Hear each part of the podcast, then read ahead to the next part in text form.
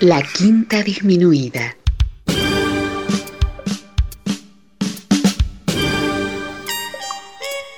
Jazz desde la ciudad más cercana al cielo.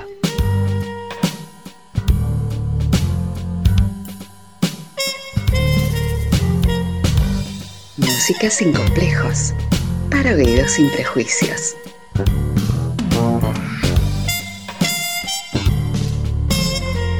Una producción de Nicolás Peña.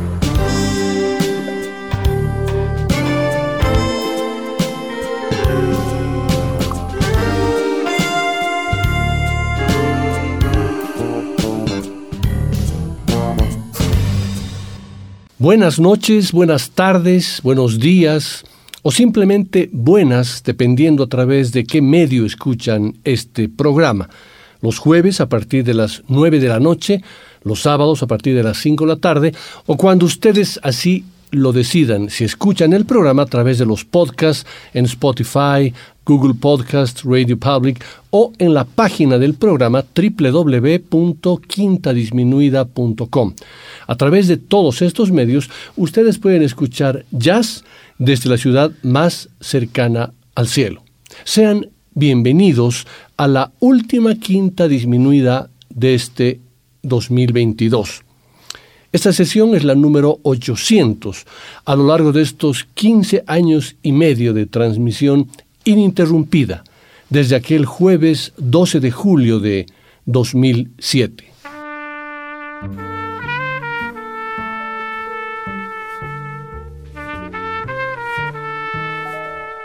Esta última sesión de este año 2022, que ya está a punto de acabarse, la dividiremos en dos partes.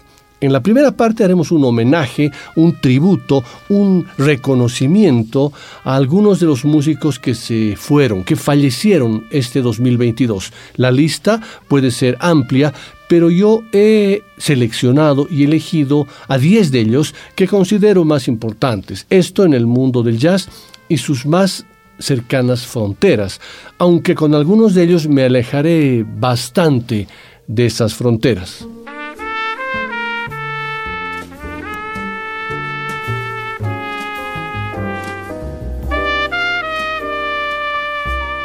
La segunda hora de la sesión la dedicaremos a algunos de los importantes lanzamientos de discos del ámbito del jazz que se hicieron en este 2022. Escogí a 10 músicos que lanzaron un álbum este año y escucharemos un tema de cada uno de esos discos. La lista es amplia, pero he utilizado un tamiz musical conceptual para ver cuáles considero importante compartir con ustedes. No es una lista de los 10 mejores, no es un ranking, simplemente es una selección de la revisión que he hecho de diferentes medios de información jazzística, como la revista Downbeat, la revista Jazz Times, la revista Jazzis y algunas otras. Acomódense que estamos listos para arrancar nuestra sesión número 800, la última de este 2022.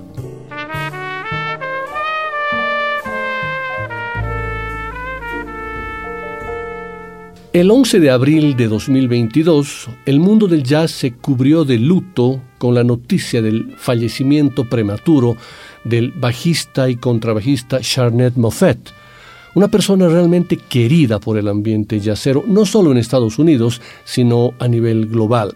Moffett murió de un ataque cardíaco provocado probablemente por una dolencia previa muy dolorosa.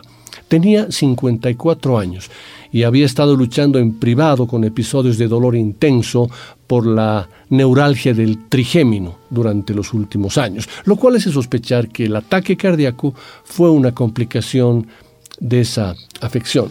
Moffett fue un bajista y contrabajista extraordinario, que llegó a actuar con fundamentales músicos del mundo del jazz como Winter Marsalis, Branford Marsalis, Dizzy Gillespie, Wallace Roney, Arturo Sandoval, Joe Henderson y muchos más, además de construir una carrera solista en el sello Blue Note. Moffett fue un músico norteamericano que encaraba la música sin ningún complejo ni ningún prejuicio, en el straight jazz, en la fusión, en el pop y por supuesto en la delicada y talentosa combinación de todos estos estilos, como ustedes lo podrán escuchar en el tema titulado Beauty Within, Belleza Interior.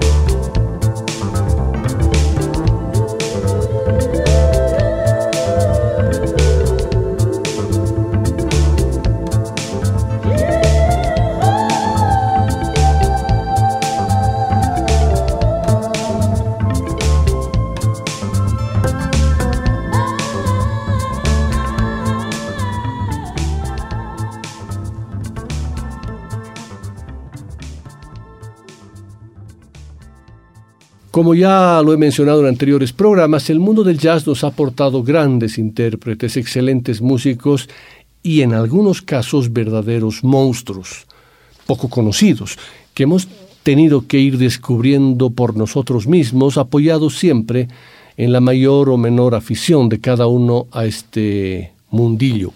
Entre ellos se encuentra el que ahora nos dejó el mismo día de su cumpleaños, cuando cumplía 85 años. Gresham Monku III, nacido en Nueva York, fue un compositor y trombonista de jazz, hijo del igualmente músico de jazz Gresham Monku II, bajista de incuestionable predicamento.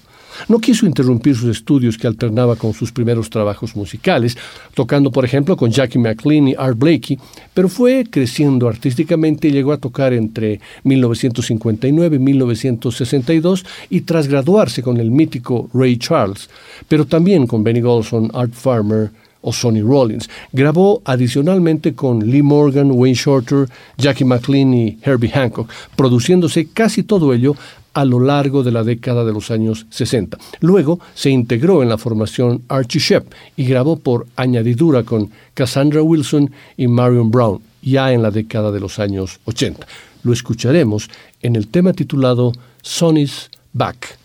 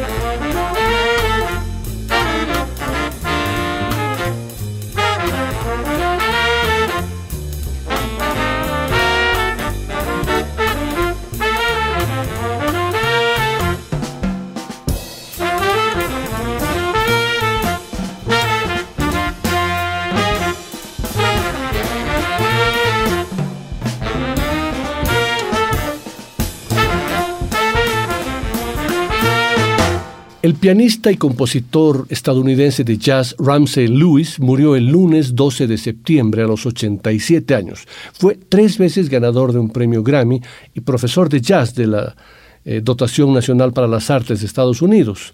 Según informó su familia, falleció tranquilamente en su casa. Ramsey E. Lewis Jr. nació en Chicago un 27 de mayo de 1935. Creció en un proyecto de viviendas públicas de Chicago y empezó a acudir a clases de piano a los cuatro años, cuando comenzó a tocar el instrumento en una iglesia donde su padre era director del coro. Cuando Ramsey era un estudiante de primer año de instituto, el saxofonista y pianista Wallace Burton, un amigo de la iglesia cuyas aventuras jazzísticas habían seducido a Ramsey, le pidió que se uniera a su banda, los Clefs, un septeto de colegiales que mezclaba el jazz y el RB. Tras el estallido de la guerra de Corea, el servicio militar obligatorio se llevó a varios miembros de los Clefs, entre ellos Burton. Los tres miembros que no fueron reclutados, Lewis, el bajista L.D. Young y el baterista Reed Holtz, formaron lo que se conocería como el clásico Ramsey-Lewis Trio. En 1956 publicaron su primer álbum, Ramsey Lewis and His Gentlemen of Jazz. Tres años después, Lewis fue invitado a actuar con el trío en Berlin, en Nueva York. Su actuación de tres semanas eh, los llevó a actuar en el Festival de Jazz de Newport y en el Village Vanguard y a grabar nada menos con, que con Max Roach, Clark Terry y Sonny Steed. Lewis se abrió paso en solitario a lo grande en 1965 con el primer éxito de ventas, The In Crowd. A esta canción elegantemente funky y ganadora de un Grammy, escrita por Doobie Gray, le siguieron otros dos éxitos en las listas, Hang on Sloopy y Waiting in the Water. A lo largo de los años, Lewis actuó y grabó en una notable variedad de entornos musicales. Eh, en los 70 abrazó el RB, la música latina, sin abandonar el jazz convencional. En 1983, en el álbum Reunión, reconstituyó su trío más famoso. Entre sus muchos honores se encuentran cinco doctorados honoríficos y un premio NAACP, Image Award, al artista de jazz más destacado. El single The In Crowd fue incluido en el Salón de la Fama de los Grammy y sus recuerdos personales residen en el Instituto Smithsoniano. En el año 2007, Lewis recibió el premio National Endowment for the Arts Jazz Master Award, que lo situó en la sagrada compañía de leyendas del piano como Ahmad Jamal, Chick Corea, McCoy Tyner, Billy Taylor, y también Cecil Taylor. El tema que he seleccionado para recordarlo es una conocida canción del dúo Seals and Crofts, que seguro que muchas y muchos reconocerán y les traerá grandes recuerdos.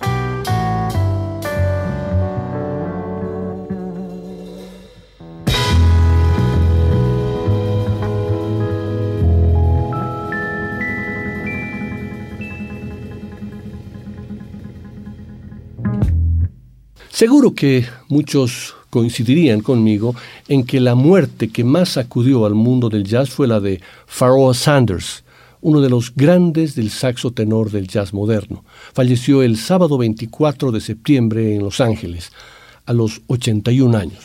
Entre 1965 y 1966 formó parte del grupo del saxofonista John Coltrane, artista que lo influyó desde lo musical hasta lo personal, ya que lo introdujo en una búsqueda espiritual de la que no se apartó desde ese momento.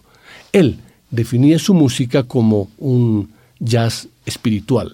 Lanzó más de 30 discos como solista, el último, Promises, en el año 2021, a los 80 años junto con el productor electrónico Floating Point y la Orquesta Sinfónica de Londres, un trabajo que recibió excelentes críticas de los medios especializados. Pharoah Sanders fue uno de esos músicos de sonido absolutamente personal e inconfundible, aunque bastante cercano al color de sonido de Train, hay que reconocer. Conocía la tradición jazzística, pero desde un lugar menos comprometido, lo que le permitió abrir sus alas a todo el movimiento del free jazz, que comenzó a finales de los años 50. En esa búsqueda de libertad, tanto artística como racial, se trasladó en 1961 de California a Nueva York, donde tocó con diferentes músicos, entre ellos con la orquesta Sun Ra, en reemplazo de John Gilmour, también con el trompetista Don Cherry y Billy Higgins, músicos del cuarteto de Ornette Coleman. El free jazz encarnaba una nueva revolución. La anterior había sido el bebop, para los conceptos tradicionales del género, en especial del swing y la armonía, y Pharoah Sanders se sentía a gusto en esa vanguardia. Fue en 1964, durante un show en el Village Gate, con John Hicks en piano, Wilbur Ware en contrabajo y Bill Higgins en la batería, donde uno de los espectadores era nada menos que John Coltrane. Poco tiempo después lo contactó para que se uniese a su grupo y si bien tocó durante un año y medio y participó de varias grabaciones emblemáticas de esa etapa del jazz expresionista de Train como Ascension, Om, Live in Seattle, Meditations, todos de 1965, y Live at the Village Vanguard Again en 1966, aunque no formó parte oficial del grupo. Fue un perfecto sideman de Train. Su sonido denso, armónicamente rico, crudo y abrasivo por momentos era exactamente lo que necesitaba Coltrane para embarcarse en larguísimas improvisaciones en las que encontraba en Sanders un motivante interlocutor. Esta experiencia corta pero fructífera definió su carrera. Tras su corta colaboración con Coltrane, que falleció en julio de 1967, Sanders fue de alguna manera ungido como el sumo sacerdote del avant-garde. Hizo durante este tiempo una serie de grabaciones en las que fusionó algo del free jazz con pop psicodélico que apuntaba al movimiento Flower Power. Lo escucharemos en el tema titulado Astral Traveling. Descansa en jazz. Pharaoh Sanders.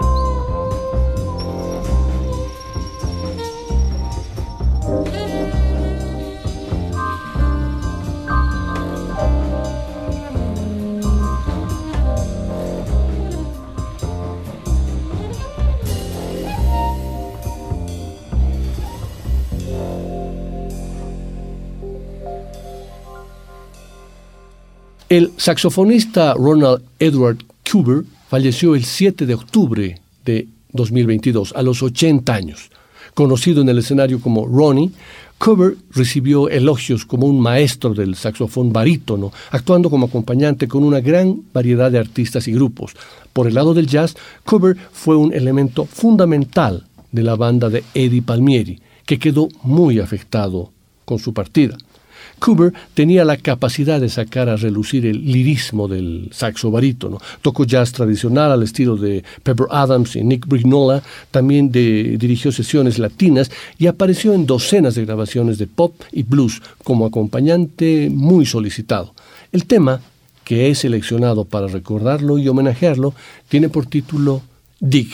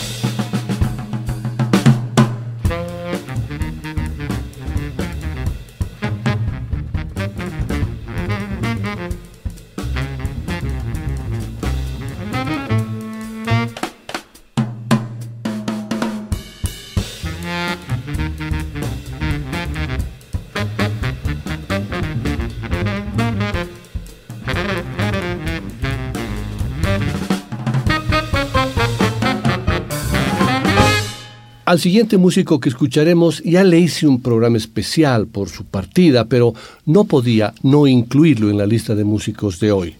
Me estoy refiriendo a Paulo Jobim, quien víctima de complicaciones derivadas de un cáncer de vejiga, falleció a los 72 años en la ciudad de Río de Janeiro, dejando un legado invaluable en la preservación, sobre todo, de la obra de su padre, Antonio Carlos Jobim, habiendo jugado un papel decisivo en la creación y gestión, además del Instituto Antonio Carlos Jobim, fundado en el año 2001 para preservar la música del maestro soberano.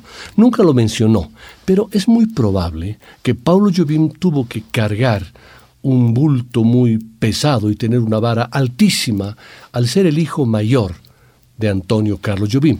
Pero eso no fue una limitación para dejar registradas excelentes grabaciones. Además de haber sembrado en su hijo, Daniel, en este caso el nieto de Tom Jobim, el amor y dedicación por la música. A propósito, tanto él, Paulo, como su hijo Daniel tienen un timbre de voz muy parecido al de su padre.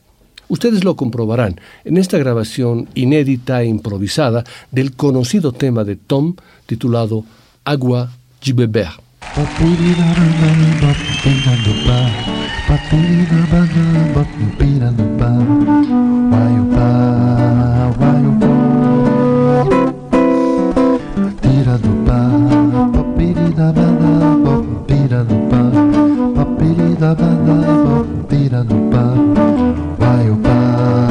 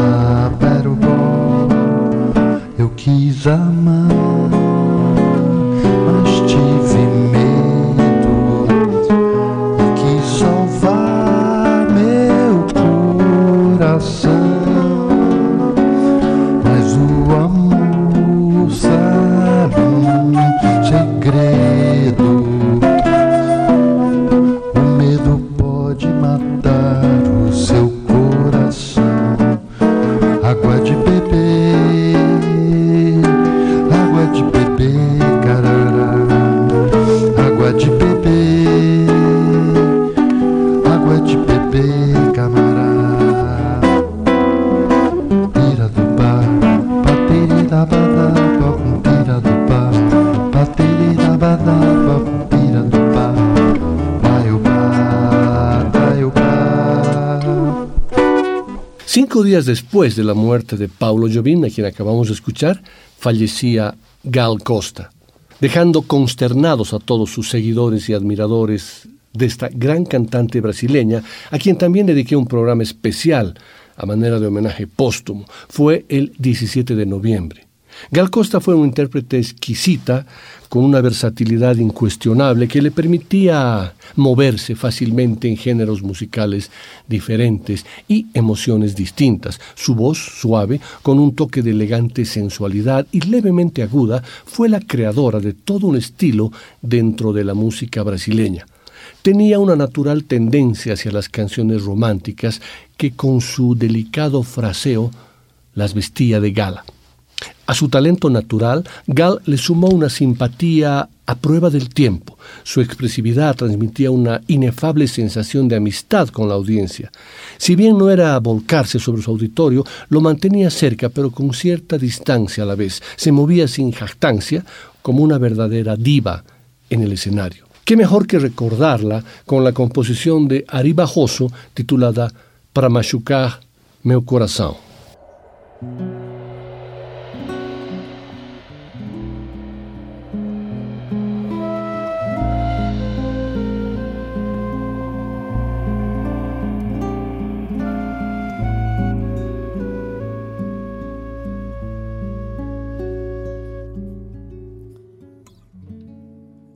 Fazendo um ano e meio, amor, que o nosso lar desmoronou. Meu sabiá, meu violão e uma cruel desilusão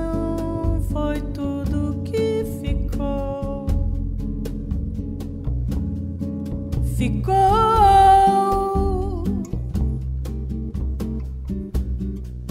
pra machucar meu coração, tá fazendo um ano e meio, amor, que o nosso lar desmoronou. Meu sabiá, meu violão e uma cruel desilusão foi tudo que ficou. Ficou pra machucar meu coração.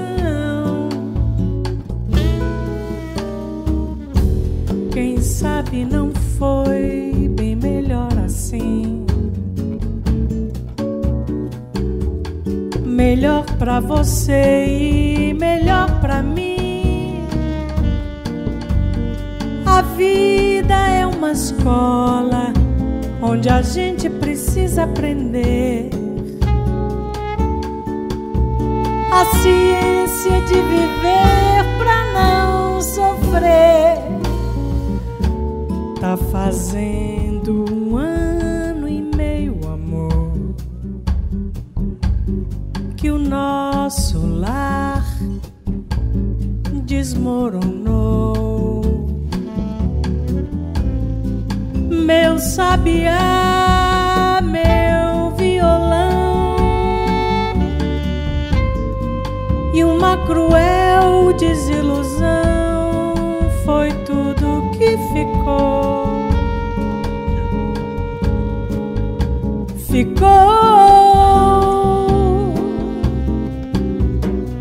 Pra machucar meu coração.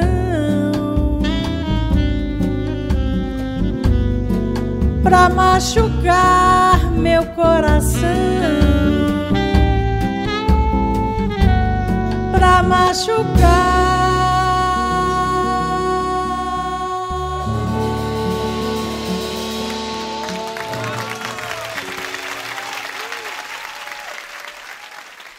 Propósito de Gal Costa y Paulo Jobim, quienes no hayan escuchado el programa que les dediqué el 17 de noviembre, pueden encontrarlo tanto en los podcasts del programa, ya sea en la página de la Quinta, www.quintadisminuida.com, como también en Spotify.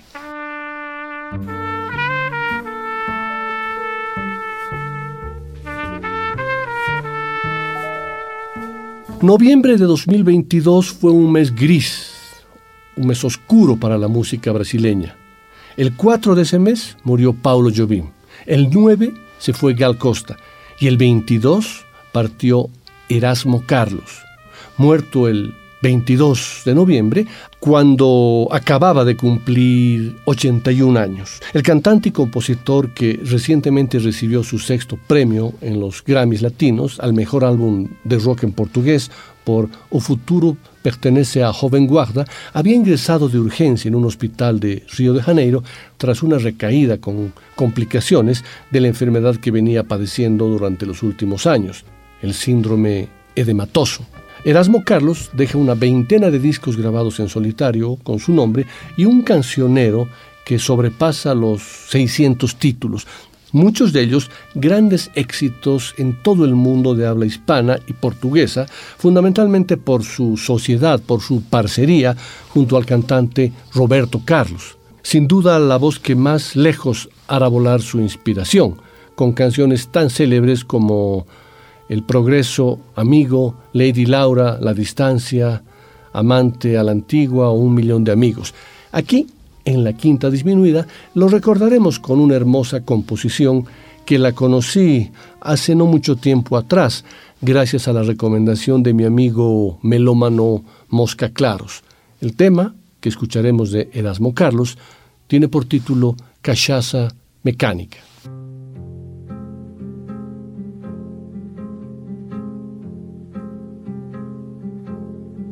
Vendeu seu terno, seu relógio e sua alma. E até o santo ele vendeu com muita fé. Comprou fiado pra fazer sua mortalha. Tomou um gole de cachaça e deu no pé.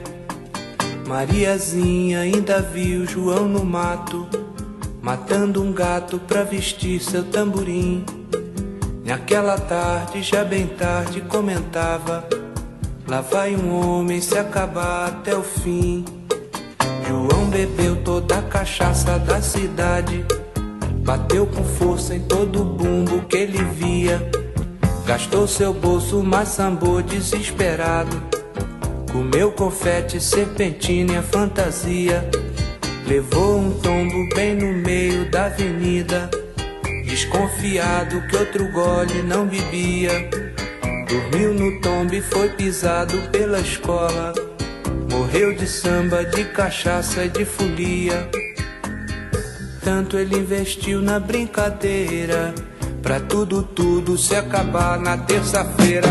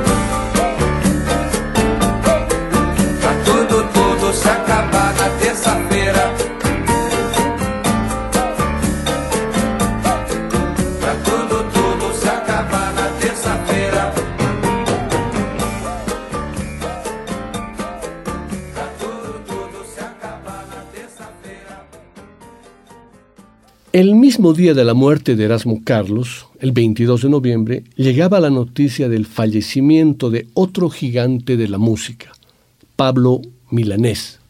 Sí, ya sé, me está mirando Rufo y también ya sé que muchos están diciendo que estamos en un programa de jazz y que ni Erasmo Carlos ni Pablo Milanés son representantes de este género. Pero muchos, como yo, nos sorprenderemos. Pablo Milanés fue un autor de clásicos como Yolanda, Yo no te pido y Yo pisaré las calles nuevamente. Fue una de las voces más profundas de la nueva trova, el movimiento que fundó junto con Silvio Rodríguez y Noel Nicola en los años 60. En el amor o en la lucha, la coherencia de Milanés siempre estuvo al frente de sus obras. Y si bien nunca renegó de la revolución, de la que se consideraba abanderado, supo criticar sus estancamientos con lucidez y sensibilidad. Pablo Milanés nació el 24 de febrero de 1943 en Bayamo, que por entonces era la provincia de Oriente y tras la revolución sería la de Granma. Se formó, más allá de algunos años, en el conservatorio con los sones de los viejos trovadores y los clásicos del feeling, la apropiación cubana del jazz que renovó la canción entre los 50 y 60. Bajo esta influencia, que nunca dejó de cultivar, compuso Mis 22 años, para muchos el germen de lo que sería la nueva trova. Pero volviendo a la pertinencia de incluir a Pablo Milanés en este programa de jazz, les comento que en el año 2019, y tal vez posiblemente haya sido su último disco, grabó uno bajo el título de Standards, que recoge versiones de temas popularizados por Ella Fitzgerald, Nat King Cole o Frank Sinatra, conocidos además como standards del jazz. De ese disco he seleccionado el clasiquísimo tema Autumn Leaves.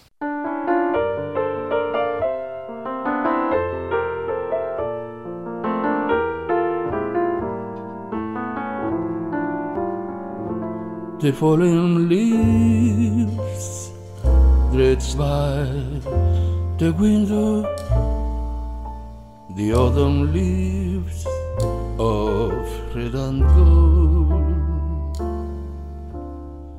I see your lips, the summer kisses, the somber hands I used to hold. Since you went away, the days grow long, and so I hear all winter sun. But I miss you both all, my darling. When autumn leaves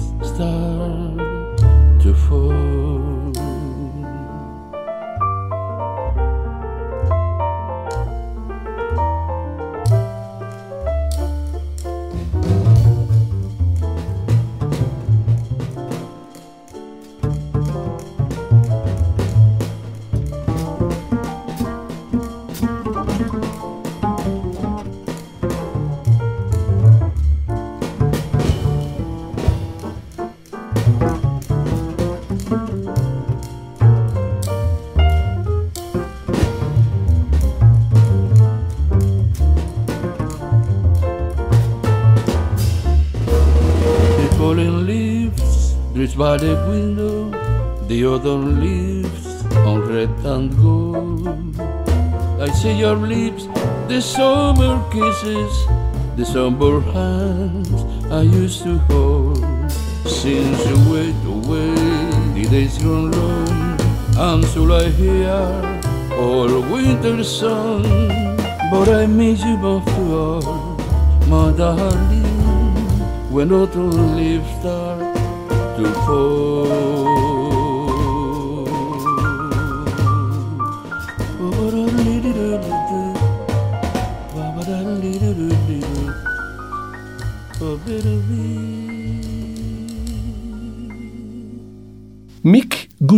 fue un músico y profesor, sin embargo fue posiblemente el pedagogo de guitarra más influyente en la historia del jazz. Murió el 16 de noviembre en su casa de Boston, Massachusetts. Tenía 77 años. Su muerte fue confirmada por el departamento de guitarra del Berklee College of Music de Boston, que empleó a Goodrich eh, de vez en cuando durante casi 50 años. La causa de la muerte fue por complicaciones del COVID-19. También le habían diagnosticado recientemente la enfermedad de Parkinson. Un consumado intérprete por derecho propio, Goodrich trabajó con John Abercrombie y Jack DeJohnette. Estuvo de gira con Gary Burton y Pat Metheny y la Liberation Music Orchestra de Charlie Hayden y trabajó brevemente con la Woody Herman Orchestra. Sin embargo, encontró su verdadera vocación como educador. Fue miembro de la facultad tanto en Berkeley como en el Conservatorio de Música de Nueva Inglaterra, donde sus estudiantes incluyeron a John Scofield, Bill Frisell, Mike Stern, Ryle Music, eh, Leitch Land, Wolfgang Mutzfield y Julian Latch. A ellos y decenas de otros guitarristas llegó a través de su libro del año 1987, The Advancing Guitarist, considerado una lectura esencial para los estudiantes serios de guitarra. Según el presidente de Berkeley Guitar, Kim Perlack, Goodrich también fue el autor del plan de estudios del departamento. Fue particularmente conocido por enseñar e investigar la armonía y las estructuras de acordes. Como músico, Goodrich no vio la necesidad de posicionar la interpretación o la enseñanza como una superior a la otra. Creo que he logrado un equilibrio, le dijo a Lyle Robinson en una entrevista en el año 2010. Cambio de vez en cuando entre las proporciones de tocar y enseñar, pero nunca me ha preocupado realmente el éxito comercial.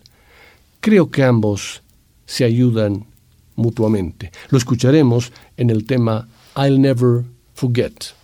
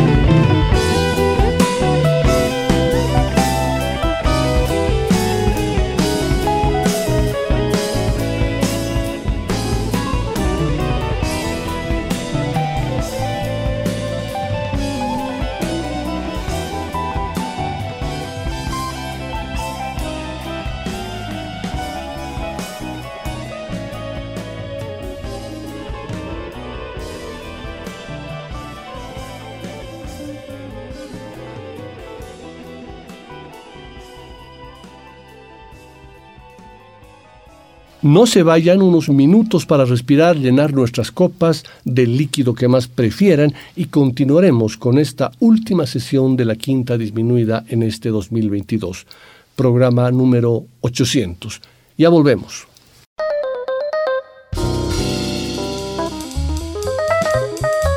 Después del corte, volverá el swing de la quinta disminuida.